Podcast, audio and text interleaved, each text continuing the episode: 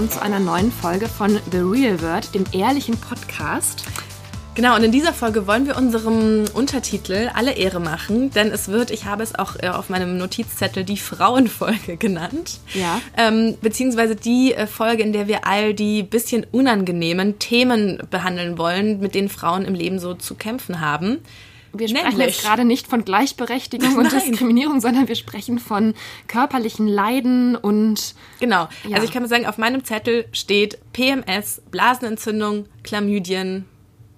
bei mir steht noch. Reizdarm-Syndrom und Energieunterschiede zwischen Mann und Frau.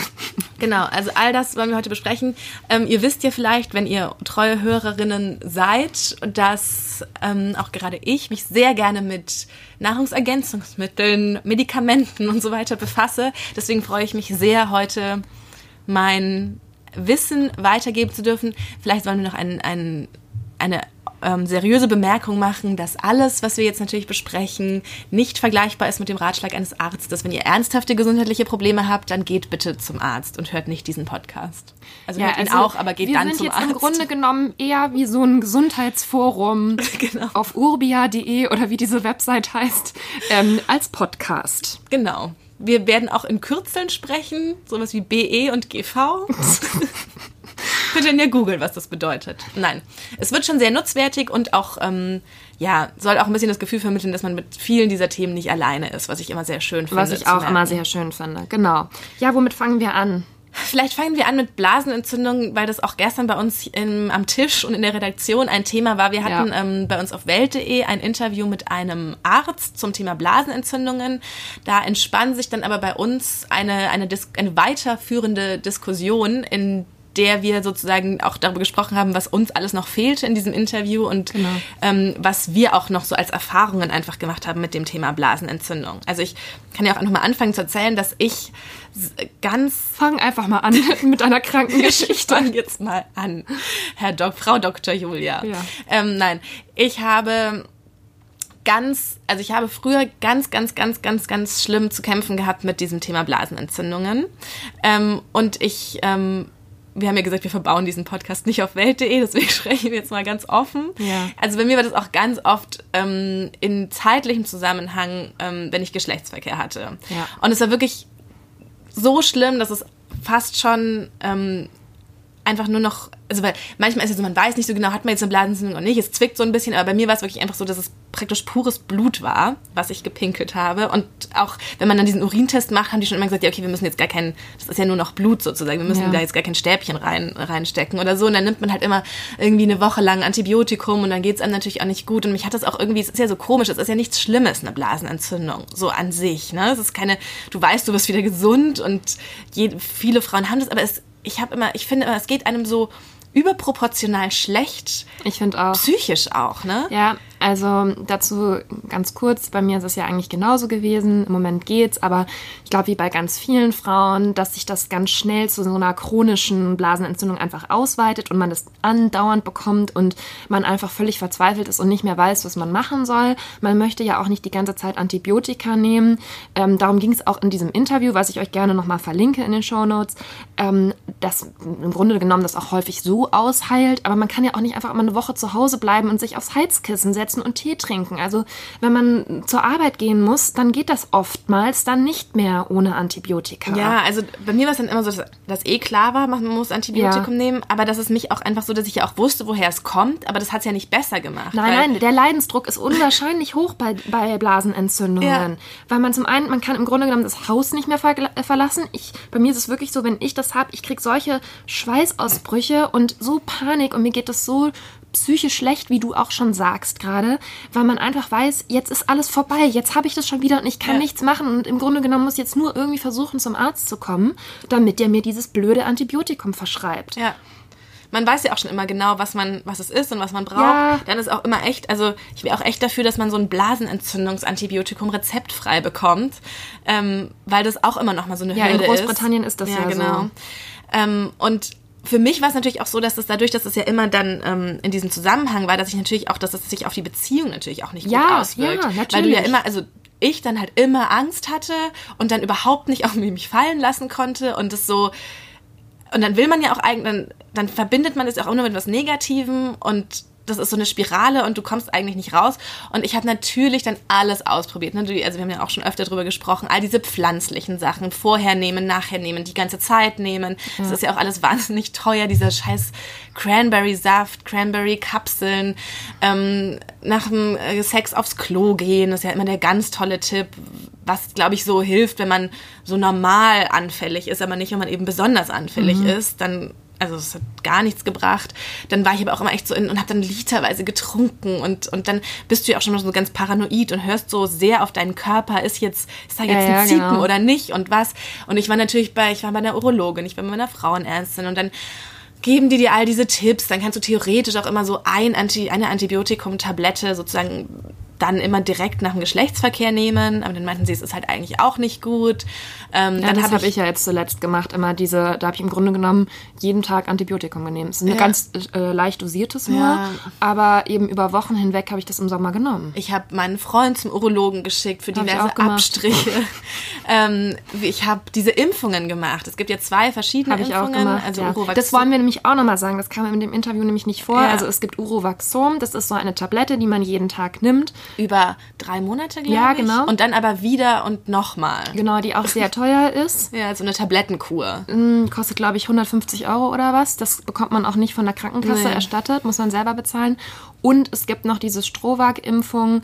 Ähm, das ist eine Spritze gewesen. Das ne? sind ja. beim ersten, also es sind drei Spritzen für die Grundimmunisierung, ja. was ich in Anführungszeichen sage, weil es jetzt keine klassische, so eine sichere Impfung. Und dann ähm, gibt es nochmal nach einem Jahr so einen Booster. Ja. Und ich habe schon, also direkt nach der Impfung war es bei mir auch ein bisschen besser. Ja, so bei mir auch. Und nach dem Booster auch wieder. Und meinte sie, normalerweise müsste man jetzt aufhören, aber wir können weitermachen mit diesem Booster. Und dann habe ich auch immer noch einmal im Jahr oder alle zehn Monate diesen auch für 80 Euro ja. diesen Booster gekauft. Ähm, da muss man man dann ja auch immer zum Urologen gehen, um das spritzen zu lassen und so. Also es ist ja auch alles echt ein Aufwand, zeitlich, finanziell, nervlich. Das genau. ist kein Spaß. Und ich war auch, ähm, also wirklich im Sommer irgendwann mal war ich so verzweifelt, weil ich, genau, das war im Frühjahr, so Mai, da war ich auf einer Pressereise und habe das eben dort bekommen. Und es war so fürchterlich, wie ihr euch vorstellen könnt, mit fremden Leuten unterwegs zu sein, dann zu den Organisatoren einer beruflichen Reise sagen zu müssen, äh, ich habe eine Blasenentzündung, ähm, kann mich bitte jemand zum Arzt bringen? Es war in Frankreich, also es war wirklich Horror, Horror, Horror. Ich war so fix und fertig mit den Nerven danach, dass ich dann zur Frauenärztin gegangen bin und gesagt habe, hören Sie, Sie müssen mir jetzt mal helfen, so geht es doch nicht weiter. Ich kann nirgendwo mehr hinfahren. Jeder Urlaub ist ruiniert, weil ich immer Blasenentzündung bekomme oder ich bin danach krank oder was auch immer. Jetzt war es im beruflichen Kontext, so geht es doch nicht. Bis sie, habe die wirklich angefleht und geweint bei der Ärztin, bis sie mir dann irgendwann dieses prophylaktische mhm. ähm, Antibiotikum da aufgeschrieben hat. Aber es ist eben auch so ein Thema, die helfen einem nicht wirklich. Also, weil es sozusagen, es ist, ähm, die eine Ärztin meinte dann auch mal, ja, Sie können ja mal zum Urologen gehen, aber da sage ich Ihnen gleich, mit so Blasenentzündungen, da kriegen Sie meistens gar keinen Termin, weil das für die Urologen dann nicht spannend genug ist oder die daran nichts verdienen, wie auch immer. Also so mit solchen Aussagen hat man dann immer zu kämpfen oder auch, dass die sagen, ja, nee, äh, Antibiotikum äh, kriegen Sie jetzt nicht, äh, nehmen Sie einfach mal diese Sachen, die es aus der Apotheke gibt. Ja, die, aber die, das kostet halt auch unwahrscheinlich die viel. Also ich habe in den letzten Jahren bestimmt einen vierstelligen Betrag für diese ganzen ähm, Tabletten und Mittelchen aus der Apotheke ausgegeben, die dann am Ende immer doch nichts gebracht haben. Ja. Teilweise habe ich richtig schlimme Magenprobleme ja. davon bekommen.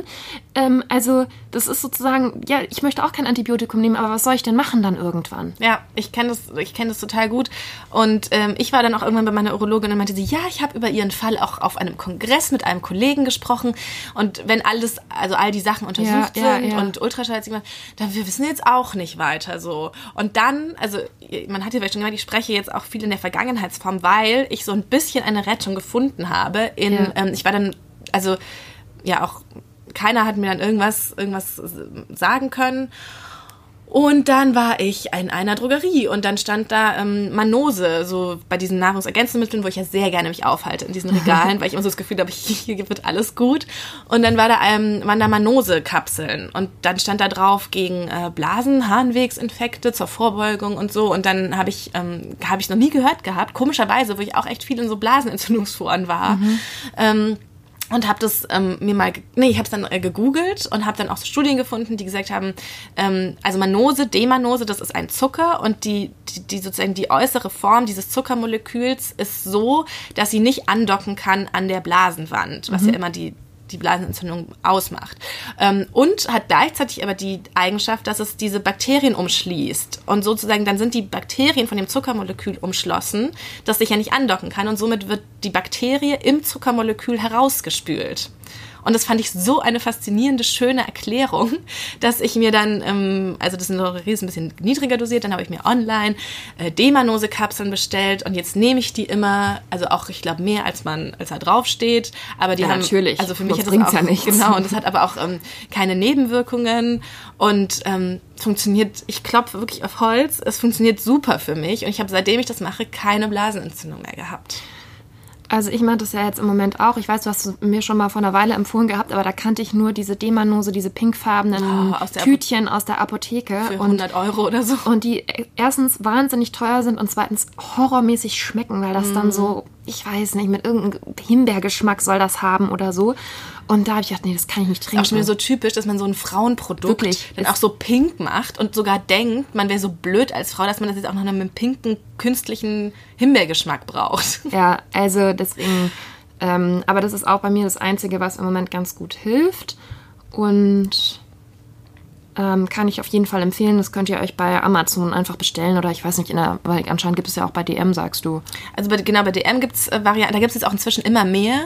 Also es hat sich jetzt wohl auch schon ein bisschen durchgesetzt und ich, ja, ich bestelle immer das ähm, Präparat von MedPacks, meiner Lieblings-Online-Apotheke. Das ist nicht gesponsert, auch wenn ich es schön fände. Ja, also auf jeden Fall dieses Thema.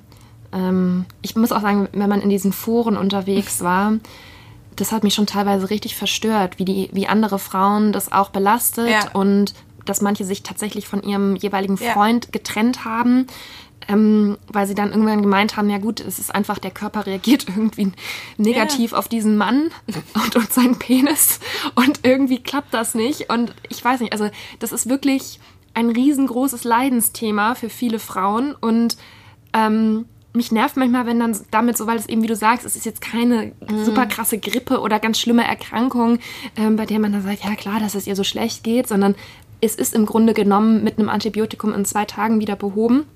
Ähm, aber trotzdem fühlt man sich einfach wahnsinnig schlecht. Und da möchte ich gerne dafür werben, ja. dass man ähm, da auch mehr, mehr ähm, sozusagen Verständnis bekommt. Und äh, ich finde, da können wir jetzt eine, eine super Überleitung zu dem anderen Thema, nämlich PMS. Oder du ja. hast auch, wolltest auch über Stimmungsschwankungen reden.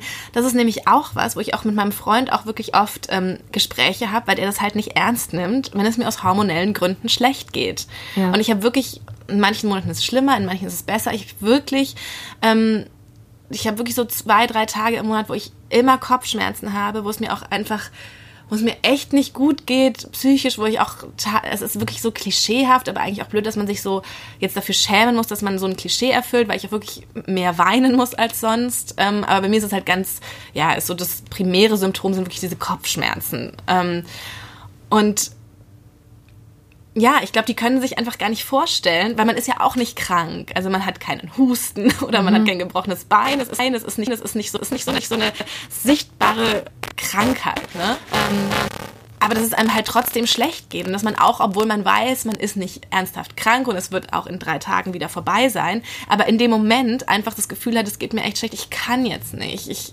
will auch nicht und das sei bitte nicht doof zu mir. Ähm, das ist halt auch was, wo ich mich oft ein bisschen, ja, nicht ernst genommen fühle. Ja, also ich muss bei mir sagen, dass ich mich sehr schlecht mit meinem Hormonhaushalt auskenne, weil ich einfach schon so lange jetzt die Pille nehme mhm. am Stück und ich dann so das Gefühl habe, ich kenne, es hört sich ja so doof an, ich kenne meinen Körper nicht, aber es ist sozusagen, ich bin da nicht so nicht so eingestellt oder achte auf solche Sachen nicht so genau. Und ich glaube, das geht auch vielen so, die dann halt hormonell verhüten. Das ist, passt man da nicht so genau auf oder setzt sich nicht so genau mit sich selbst auseinander. Ich finde aber auch, dass man sozusagen unabhängig von den Hormonen immer schlechte Stimmung haben kann oder sich einfach mal nicht so fühlen kann als Frau und dass man ähm, da eben auch immer so wenig Verständnis häufig auch bei Männern hat, weil ich weiß nicht warum, aber vielleicht ist das bei denen einfach, dass der Hormonpegel oder was auch immer einfach immer eher gleich ist und Ja. die Stimmung einfach nicht so sehr schwankt Ja. und dass sozusagen so wenig Verständnis dafür da ist, dass man, dass man an einem Tag halt mal fröhlicher ist und dann schlägt die Stimmung auch mal um, aus welchen Gründen auch immer. Ich finde auch nicht, dass man sich dafür entschuldigen muss mit dem Argument, ja, das ist eben mein Zyklus und es ist dann wieder vorbei und nimm darauf Rücksicht, sondern ähm, das passiert eben mal. Man hat eben auch nicht immer die gleiche Stimmung. Ich glaube, was auch, was auch dem Ganzen nicht gut tut, ist auch so, so die mediale Darstellung von Frauen mit Stimmungsschwankungen. Also Ja. das dann halt auch in so Sitcoms oder weiß ich nicht, oder in so, dann so, so Witze gemacht oder so Leute wie Mario Barth dann so Witze machen, oh, die kriegt ihre Tage oder weißt du so. Mhm. Und dass sich das so ein bisschen als, als Narrativ oder so als Muster so etabliert hat, dass man das dann ja, ach, die hat ja wieder ihr, so ihre, Ta die hat ja wieder so ihre Momente und dass man das dann auch so gar nicht ernst nimmt und dass das auch so eine Art Hysterie von der Frau ist, die sich jetzt nur wieder so ein bisschen anstellt. Und Ja, ja, genau. Das ist eigentlich so wie vor 300 Jahren, als es dann hieß, ja, die ist unpässlich, ähm, so ungefähr. Und gib ihr ein bisschen Frauengold, was Ja. einfach nur ein bisschen Schnaps war, so damit Ja. sie wieder äh, ruhig ist. Ja. Also und das ist ja was, wogegen man, also wo, das ich, wo ich tatsächlich faszinierend finde, dass man dagegen heutzutage immer noch sozusagen ankämpfen muss. Ja. Ja, aber woher kommt das? Ich frage mich, warum das so, so schwierig ist, auch gerade für Männer zu akzeptieren, dass auch eine Frau nicht immer gleich fröhlich und gut gelaunt sein kann, sondern dass man auch einfach mal schlechte Laune hat. Also das ist wirklich ein Thema, was mich beschäftigt, weil ich das auch zum Beispiel, ich kann es ja nur von mir jetzt erzählen, auch im Urlaub oder so, selbst wenn alles gut ist, ne, es passiert einfach mal, dass das mich was nervt. Ich bin auch einfach ein sehr impulsiver Mensch und schnell regt mich was auf oder so und dann habe ich einfach fünf Minuten schlechte Laune, dann merke ich, okay, Julia, das war jetzt vielleicht nicht so schlimm, dann habe ich auch wieder gute Laune und bin wieder Ja. fröhlich und lache. Ja. Aber sozusagen dieser, das ist dann, man wird schnell in so eine Ecke gestellt, dass man jetzt die Stimmung für alle anderen auch kaputt macht, dass man die anderen oder den anderen in der Stimmung auch runterzieht, ähm, wenn man mal kurz nicht gut drauf ist. Und das nervt mich dann immer so, dass es einem so zum Vorwurf gemacht. Man kann doch nichts für seine Stimmung. Aber- man kann sich bemühen, so wie ich dann ja auch versuche zu sagen, ist es jetzt wirklich so schlimm? Muss, lohnt es sich, sich da eine halbe Stunde drüber aufzuregen oder reichen auch nur fünf Minuten? Und dann kann ich es auch manchmal wieder umbiegen. Aber manchmal bin ich dann auch einfach in so einer Stimmung, dass ich so genervt bin, dass mich das dann wirklich beschäftigt. Und dann rege ich mich noch mehr auf, weil ich das Gefühl habe, mein Freund oder meine Freunde, die jetzt dabei sind, die mh, können das irgendwie nicht akzeptieren und werfen mir jetzt diese kurzzeitige schlechte Stimmung vor. Und dann wird es immer schlimmer. Aber wie witzig, genau dieses Thema hatte ich jetzt auch in den vergangenen Wochen irgendwie, dass halt öfter Dinge passiert sind, über die ich mich aufgeregt habe. Aber ich finde, das ist ja auch was anderes, als negativ zu sein. Sondern wenn einfach Dinge passieren, dann muss man die doch auch gerade mit seinem Freund oder so irgendwie Ja. besprechen. Also ich muss das eigentlich immer sofort besprechen und hören, was er dazu sagt oder was andere Leute dazu sagen. Und ähm, das ist für mich halt auch so eine, eine Coping-Strategie. Also ich könnte es niemals auch dann so für mich behalten oder dann einfach nur, also und somit kann ich das dann verarbeiten und dann ist es auch wieder sozusagen gut. Aber tatsächlich haben wir auch öfter das Thema, dass dann so, ähm, dass dann so kommt, ah, sei doch nicht immer so negativ und immer passieren bei dir nur negative Sachen. Ähm, und dann fühle ich mich total angegriffen, weil ich bin, also es sagt eigentlich keiner zu mir, ich wäre ein negativer Mensch. Also ich finde immer so blöd, wenn dann so was, dass man so Dinge erzählt, die irgendwie einem passieren und die irgendwie blöd sind, auf den Charakter umgedeutet werden. Also deswegen bin ich ja nicht negativ, wenn ich sage, oh Gott, mich hat heute so, sowas geärgert. Ja. Ähm, aber dass es dann gleich zu so einem grundsätzlichen Ding gemacht wird. Weißt ja, du, ich, weiß, meine? was du meinst. Also, Aber das ist, glaube ich, auch, weil man vielleicht da unterschiedlich ist bei Männern und Frauen. Ich weiß, viele sagen so, man soll da nicht so pauschalisieren.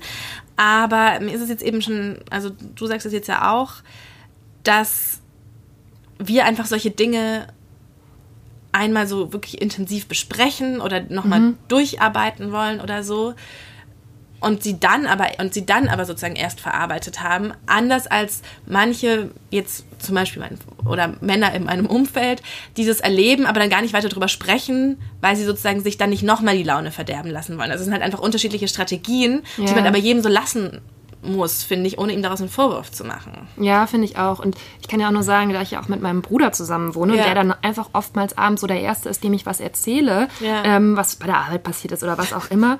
Und ähm, dann auch häufig so ein bisschen die Einstellung da ist, ja, dass ich mich schon wieder völlig übertrieben aufrege. Ja. Ähm, ich finde, das ist jetzt nicht nur bei ihm so, weil er eher so ein gelassener Typ grundsätzlich ist, sondern das ist schon so eine Haltung, die Männer häufig haben, dann die Sorgen, Nöte, Aufregungen von einer Frau so ein bisschen in so, naja, lass sie mal, sie regt sich hier schon wieder auf und ihre Freundinnen sind ja sowieso auch alle ein bisschen irre so und auf die Tour. ja. Also, dass man dann in, in diese leicht hysterisch verrückte Richtung geschoben wird, nur weil man sich über irgendwas empört hat. Ich hatte das kürzlich im beruflichen Kontext, dass ähm, ich ein Thema angesprochen habe in einer E-Mail und mir darauf geantwortet wurde, keine Panik. Und meine Mail mhm. war wirklich gar nicht panisch. Und dann habe ich mich gleich so, so gefühlt, so Gott, bin ich jetzt, war das jetzt hysterisch? Und warum, warum meint man sozusagen mir sagen zu müssen, keine Panik?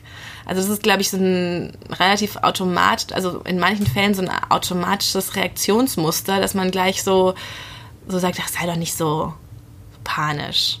Ja, ja, genau. Also finde ich ganz, ganz schwierig. Und noch um das vielleicht ein bisschen abzuschließen, also ich finde das dann auch wirklich egal, ob das in dem Moment, ob man vielleicht wirklich ein wenig hysterisch reagiert hat, weil es mit den Hormonen zu tun hat, oder ob die Reaktion völlig angemessen war. Ich finde, das muss man als Mitmensch einer Frau akzeptieren und man sollte nicht immer versuchen, die Stimmungen und Launen von anderen Leuten sozusagen so einfach mal gar nichts dazu sagen, großartig. Das ist eben, ja, da ist halt wichtig, Empathie ist ja auch so eine ganz wichtige, ganz wichtige Eigenschaft. Ja. Und ähm, manchmal fühle ich mich dann, ich finde es auch so ein bisschen, also für manchen, glaube ich, tut es gut, wenn dann jemand sagt, ist doch gar nicht so schlimm, reg dich nicht so auf, es ist alles gut. Ähm, manchmal, finde ich, aber fühlt man sich in so einer Reakt durch so eine Reaktion auch ein bisschen alleine gelassen mhm. und nicht ernst genommen in dem, wie man es empfunden hat. Also ich hasse das, wenn Leute sagen, reg dich nicht so auf, ist doch nicht so schlimm. Ja. Und weil ich dann, ich weiß nicht, ich mich einfach noch mehr auf. Ja, genau.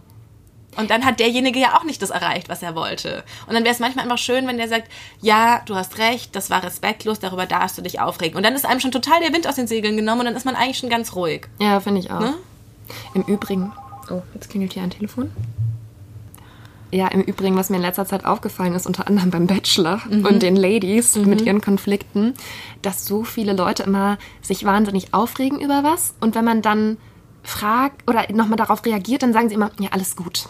Oh, ja. Und das finde ich so nervig und man weiß ganz genau, es ist nicht alles gut. Ähm, dann sag das doch nicht. Lass es einfach oder besprich mit mir dein, dein Problem, was du gerade hast, mit mir oder mit der Gesamtsituation. Aber dieses alles gut, das regt mich richtig auf. So. So. Jetzt haben wir schon so viel gesprochen, haben aber noch Punkte auf der Liste. Zum, aber vielleicht machen wir nur noch einen.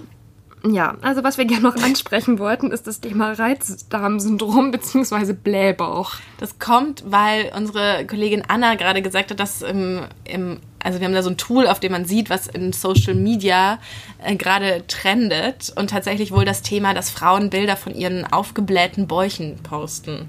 Ja, das ist ja immer so ein bisschen, soll das dann zeigen, ja, guck mal, ähm, mein Bauch ist auch nicht so flach, wie, wie ihr vielleicht immer denkt, ihr lieben Instagram-Follower, sondern ähm, er kann auch mal aufgebläht sein und dann sieht man plötzlich viel dicker aus, als man sonst ist. Aber das Thema Blähbauch ist tatsächlich ja auch eines, was, glaube ich, ähm, viele Menschen beschäftigt.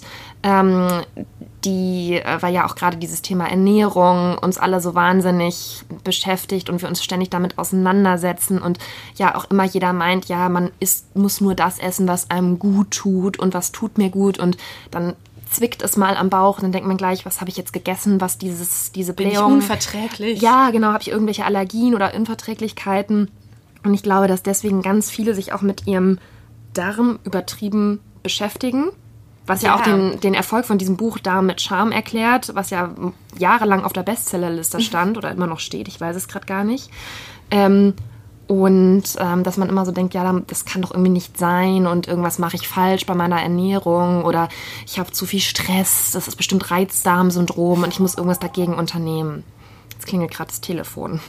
Dazu, genau, und was es, es, es, entstehen ja auch, es gibt ja auch immer mehr Produkte darum, aber ich weiß, ich weiß noch, ich habe vor zwei, drei Jahren so einen Selbsttest gemacht mit so einem Bluttest, mhm. ähm, bei dem man sieht, was man nicht essen, also bei dem das Blut analysiert wird nach Antikörpern, mit denen auf das reagiert wird, was man isst. Und ich weiß noch, dass der Gründer mir damals erzählt hat, das hat er entwickelt, weil er eben immer einen aufgeblähten Bauch hatte und wissen wollte, woran das liegt. Und dann hat er das entwickelt und seitdem ist alles gut. Das sind dann ja immer so die Geschichten.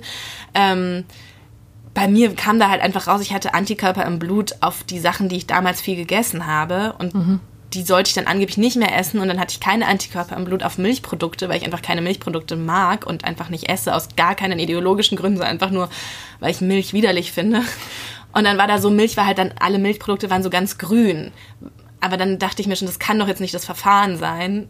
Einfach, weißt du, dass ich jetzt einfach dann komplett andere Sachen esse als bislang, ja. nur weil da keine Antikörper entstanden sind. Und jetzt habe ich, wurde mir jetzt die Tage auch wieder auf Facebook angezeigt, dass es sowas jetzt auch gibt mit Stuhl, also dass du eine Stuhlprobe dahin schickst und das dann analysiert wird und dir dann so eine Liste geschickt wird, was du essen sollst und was nicht. Und ich frage mich auch diese ganzen Verfahren, ähm, wenn man sich dann halt auch genauer damit beschäftigt, gibt es so viele, es gibt dann so Studien, die dafür sprechen, andere, die dann sagen, nein, dieses Verfahren ist überhaupt nicht zuverlässig, weil eben zum Beispiel es geht nur um die Antikörper von dem, was man eh gegessen hat und man kann sich darauf nicht verlassen.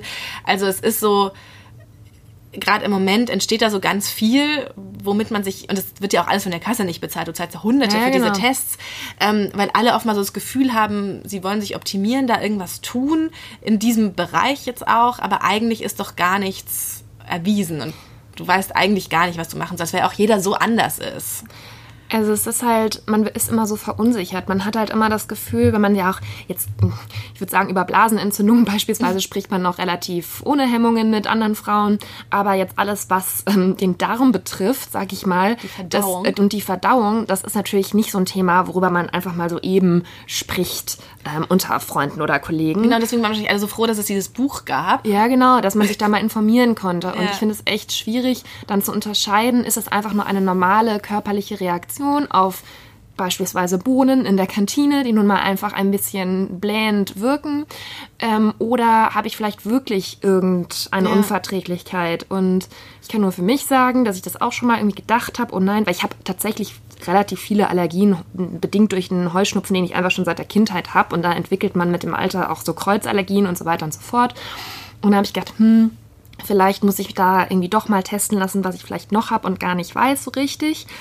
Aber dann, als es eben genau um dieses Thema Stuhlprobe ging, ich dachte, nein, ich bin jetzt ein bisschen verrückt geworden. Ich habe das kann nicht sein. Ich gebe jetzt nicht so viel Geld dafür aus, dass mir irgendjemand sagt, ja, sie dürfen keine Ananas essen oder so. Also das muss man einfach vielleicht auch ein wenig ausprobieren und solange man jetzt nicht ähm, totalen Durchfall bekommt von Weizen oder Milch, ehrlich gesagt, ist das dann auch noch alles ziemlich im Rahmen. Also und man kann es auch einfach, also es ist ja auch tatsächlich mit so einer Stuhlprobe auch gar nicht getan. Es heißt dann ja auch immer wieder, man müsste eigentlich dann über Wochen so Ausschlussdiäten genau, machen, ne? Ja. Dass du dann halt irgendwie vier Wochen kein Weizen isst. Dann ja. probierst du es vier Wochen mit, was weiß ich, Gluten aus. Ja. Dann vier Wochen mit Laktose. Es ist ja auch ein wahnsinnig aufwendiges Verfahren, wo, glaube ich, auch der Leidensdruck einfach viel höher sein muss, als er so beim Durchschnittsmenschen. Eben. Der Und dann aber ich mir dann auch gedacht. so Lifestyle-Ansprüche irgendwie hat, der Bauch soll immer flach sein. Genau, ähm, genau, der Bauch ist einfach nicht immer flach. Und es ändert sich auch im Tagesverlauf drauf. Und es ist halt auch klar, wenn man jetzt einen großen Cappuccino getrunken hat, dass es vielleicht und eine enge Jeans hat mit High-Waist-Schnitt, dass es dann vielleicht mal drückt. Das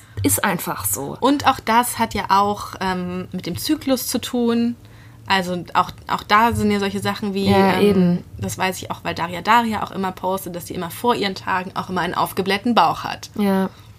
ja und da also ist es vielleicht manchmal schon ganz gut, finde ich, wenn Influencer oder Leute auf Instagram ähm, sowas, sowas posten. Finde ich auch. Und das ist auch wirklich äh, generell in diesem Gesundheitszusammenhang, finde ich, hat sich schon eine andere, eine andere Gesprächskultur da so ein bisschen entwickelt. Gerade was Krankheiten und so kleine Malessen und Wehwehchen betrifft, dass man da auch über, mal drüber sprechen kann und überhaupt mal feststellt, okay, andere haben das auch oder haben sich da auch schon mal Gedanken drüber gemacht. Also es ist wirklich eine Sache, die ich gut finde im Internet. Auf ja. der anderen Seite muss man halt ein bisschen aufpassen, wenn man dann mal googelt Blähbauch, dass man nicht sofort denkt, man hat einen Burnout und muss sich im Grunde genommen in die Klinik einweisen lassen wegen Reizdarmsyndrom. Also ich finde, man Oder kann sich da auch, auch sehr verrückt machen und äh, das ist ja auch was, womit ich immer so ein bisschen Struggle habe, dass man einfach denkt, okay, es ist normal, es ist jetzt nicht gleich irgendwas Schlimmes, du hast jetzt keine schlimme Krankheit. Ich war mal beim Arzt und habe gesagt, ich möchte, dass man, ähm, ich weiß gar nicht mehr, was es war, eine Blutsendigung macht oder den CRP-Wert bestimmt.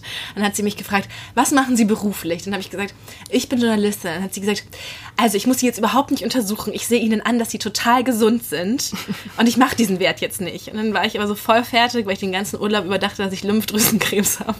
Und dann hat sie ihn doch gemacht. Das ist schon schlimm ausgeprägt bei dir, diese ja. Hypochondrie, ne? Ja.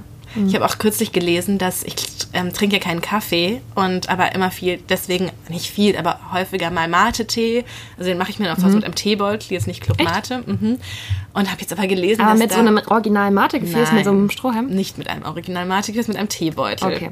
Aber es sind wohl ähm, angeblich, dann habe ich nur mal so gegoogelt, wie viel Koffein Mate-Tee mhm. hat. Ich wollte wirklich gar nichts mit Krankheiten. Und dann stand da schon wieder, ähm, dass das durch die Erhitzung von Mate Stoffe entstehen, die Tumore wachsen lassen. Und wer viel Mate-Tee trinkt, hat ein höheres Risiko für Speiseröhrenkrebs. Das begegnet mir auch einfach überall. Ja, das ist ganz schwierig, finde ich, wenn man so, wenn man was googelt, auch egal welches Lebensmittel, dann kommt das ja immer. Neulich war ich auch abends bei so einem Abendessen ähm, und dann hat mir die Frau, die zufällig neben mir saß, die ganze Zeit halt davon erzählt, dass Milch so ungesund ist und krebserregend ist oder beziehungsweise Tumore wachsen lässt und welche Dokus ich mir dazu anschauen soll. Und sie trinkt ja seit Jahren keine Milch mehr und so weiter und so fort. Und ich, es ist so, wenn man sich mit, mit manchen Themen beschäftigt, auch gerade mit veganer Ernährung und so weiter, dann leuchtet einem das eine oder andere immer schon ein. Wie soll ich das sagen? Es, es, ich finde manchmal, man muss auch nicht die Leute immer mutwillig verunsichern und ähm, alles in Frage stellen, was die essen und sozusagen so eine Panik verbreiten, dass es alles schlecht ist, wie man sich ernährt und dass das zu ganz schlimmen Krankheiten führen kann. Und gerade mit Krebs, ganz ehrlich, das finde ich, das ist kein lustiges Thema und das finde ich ganz gefährlich, wenn man bei Abendessen Leuten erzählt, wenn sie Milch trinken, dann kriegen sie vielleicht bald Krebs so ungefähr. Ja. ja. Also bitte ein wenig Vernunft walten lassen bei allen Themen. Und ansonsten wäre es schön, wenn die Pharmaindustrie die Medikamente gegen Blasenentzündung ein wenig günstiger machen könnte. Ja, weil das ist sehr ungerecht. Ja, ist es wirklich. Oder man auch ein bisschen was auf Rezept kriegen könnte. Ja. Wollen wir mal eine Petition starten vielleicht? Dass man Antibiotika in Deutschland gegen Blasenentzündung ohne Rezept kriegen muss? Oh ja.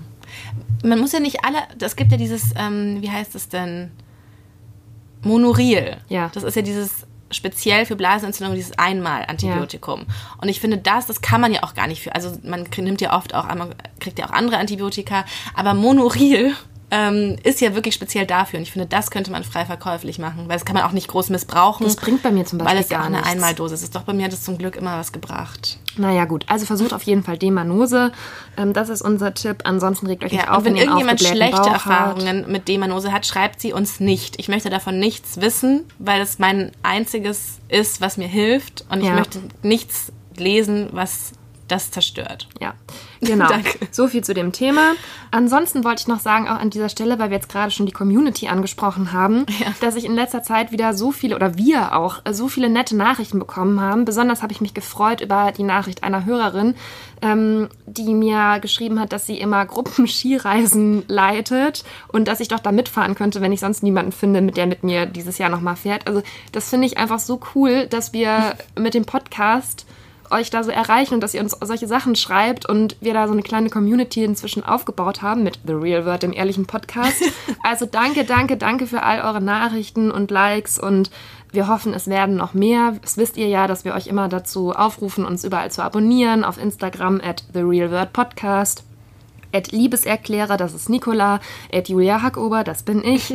Ähm, folgt uns bitte überall, aber wir freuen uns auch jetzt schon über jeden, der uns schreibt und geschrieben hat, auch in der Vergangenheit. Auf jeden Fall.